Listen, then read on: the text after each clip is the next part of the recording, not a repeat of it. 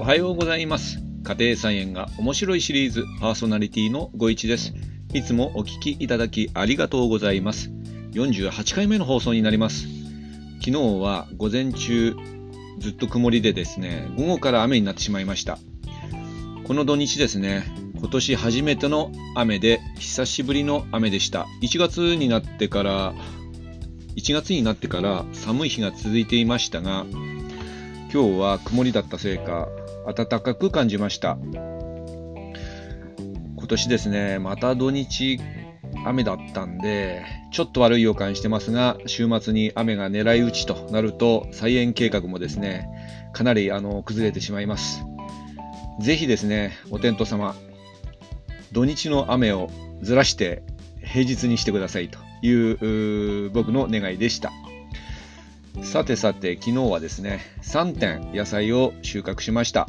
まず1点目と2点目小松菜とほうれん草です。この2点はですね同じ上に、えー、植えてます。えー、っとこう畝が横にあるとするとですね1列ずつ小松菜ほうれん草が並列になって割ってます。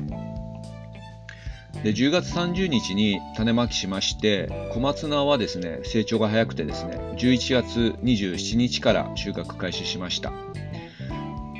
でこの小松菜はダイソーの種ですね。丸葉小松菜という小松菜です。で昨日で、えー、小松菜の収穫はですね一旦終了となります。でこの畝のほうれん草の方は、えー、初収穫ということで結構時間かかりましたでこの2点ともですね、えー、味噌汁の具とですねおひたしで食べる予定ですね。だいたいこの2種類ですかね。で今父のね実家に手伝いに行ってるので家事手伝いですか、えー、まあ、そちらに持ってってですね味噌汁とおひたしにして食べる予定です、えー、あと3点目。こちらはですねブロッコリーの脇芽でできたあの小さなブロッコリーです。で超辛いというあの大きなブロッコリーですね。こちらを11月27日に収穫してからこの超辛いのでかいのを取るとですね脇芽が育つ仕組みになってるらしくてですねこの脇芽を収穫しました。このブロッコリーなんですけどもマイヤーというですね電子レンジを使った圧力蒸し器ですね。こちらで、え、蒸して食べます。で脇芽のブロッコリーなんですがあの小さいじゃないですか。で切る必要がないというのでとっても大好きです、スーパーでも売ればいいのになと思うんですがあのもうそのまま収穫したものをそのまま洗ってですね。で先ほどのマイヤーという電子レンジ蒸し器の中にですね、えー、入れてですね蒸すというような作業で。あのこのマイヤーの電子レンジ持ってる方はわかるかもわかんないんですけども非常に手軽でですね水をそこに入れて、まあ、中蓋があってその上に、えー、蒸す素材をですね入れまして、まあ、ブロッコリーの場合はだいたい5分ぐらいで茹だります。茹だるというか蒸します、えー、それでと茹でるよりですねおそらくなんですけどもあの栄養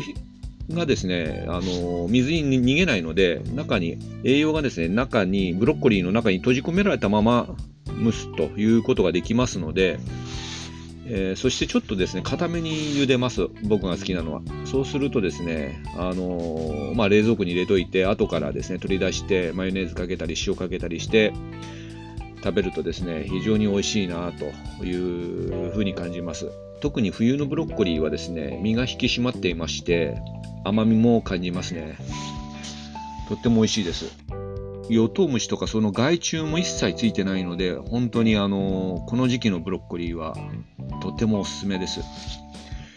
で、他にもですね、あの、ブロッコリー育ててまして、え、まあいろいろ秋ですね、失敗したこともあってですね、植え付けが遅くなってしまいましてですね、本来であれば今どんどん食べれる時期なんですけども、えー、っと、次のブロッコリーですけども、同じ畝で育てているものがあって、えー、今日見たらあテニスボールぐらいだったので、多分来週か再来週以降、食べ頃になるのかなと思ってます。え、ということで、まあ、ブロッコリーはすぐ、あの家庭でもね、我が家でもですね、消費するので、非常にたくさん植えたいんですけども、今回、今シーズン、ちょっと失敗してまして、えー、遅れた収穫になると思います。あと、ちょっとこの間お話ししたキャベツもですね、遅れに遅れてあの苗を植え付けてですね、えー、秋キャベツはあ3個だけの収穫に終わって、あと春キャベツを待つというような状況です。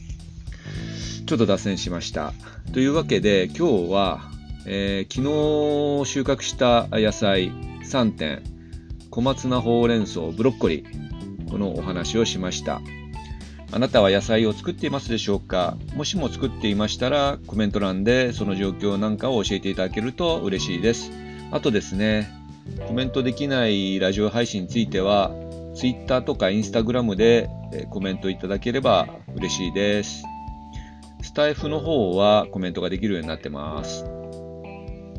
で野菜作っていない方もですね、ぜひぜひ、あのー、始めてみてはいかがでしょうか。次の種まきは春になりますので、春になったら家庭菜園始めてみると楽しいかなと思います。今日の話はこの辺にしておきたいなと思います。今日もお聴きいただきありがとうございました。あなたにとって素敵な一日となりますように、また次回お会いいたしましょう。それでは、さようなら。バイバイ。